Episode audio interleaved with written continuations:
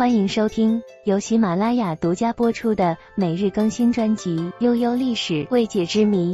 关注订阅不迷路，给您一份温暖的陪伴，满足您奇奇怪怪的好奇心。夏朝为什么会被商朝推翻？商朝又是怎么取代夏朝的呢？自涂山智慧大禹建立夏朝以来，向外征伐三苗部族，内部平定共工部落。华夏大地各部落开始纷纷朝贡夏后氏部落。大禹逝世以后，儿子启即位，先后扫平了伯益、有扈氏等一些反对力量。夏后之名如日中天。夏朝第三位君王太康昏聩荒诞，被华夏族内东夷族系的有穷氏驱逐故地。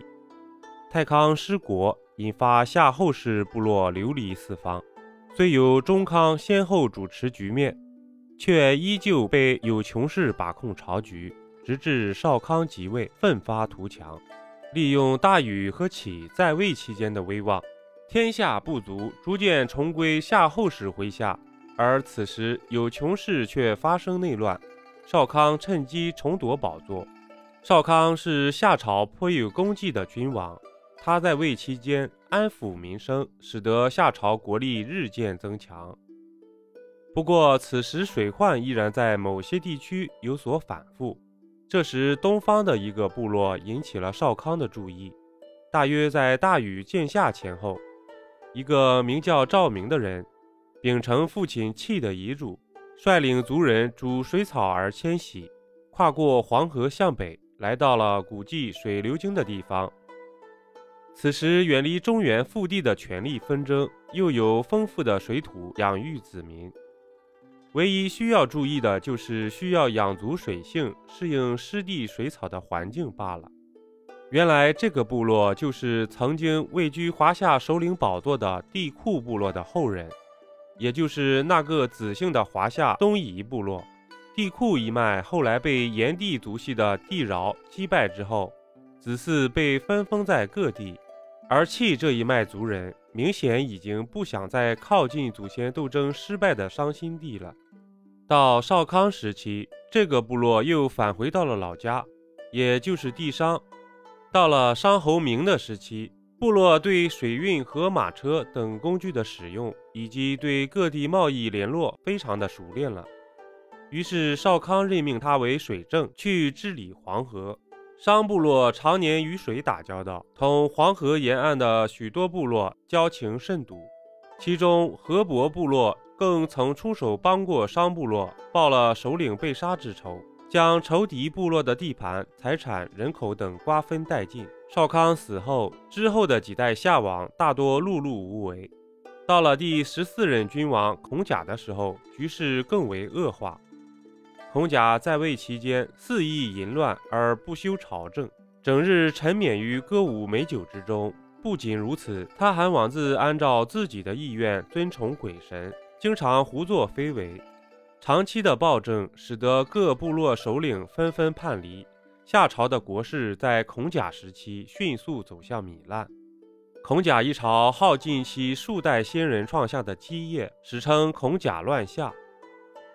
而就在孔甲挥霍祖先基业的前后时期，那个帝喾后裔的商部落却在积极秉承着祖先的光辉，不断和华夏南边的百越、三苗等族系互通有无，闷声发大财。到了夏朝后期，已经成为了一个不可小觑的重要势力。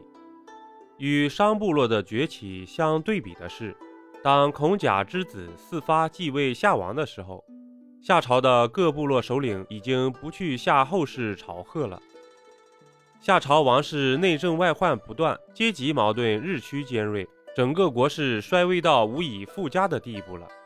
就在天下诸侯以为夏朝即将崩溃之时，夏王四发破格提拔当时养马的老者关龙庞为相。四发与关龙庞君臣携手，整顿朝务，治理国家。把夏朝治理得井井有条。夏朝在四发执政短短的七年间，局势稳定，经济恢复。然而四发死后，夏桀继位后荒淫无度，不理朝政。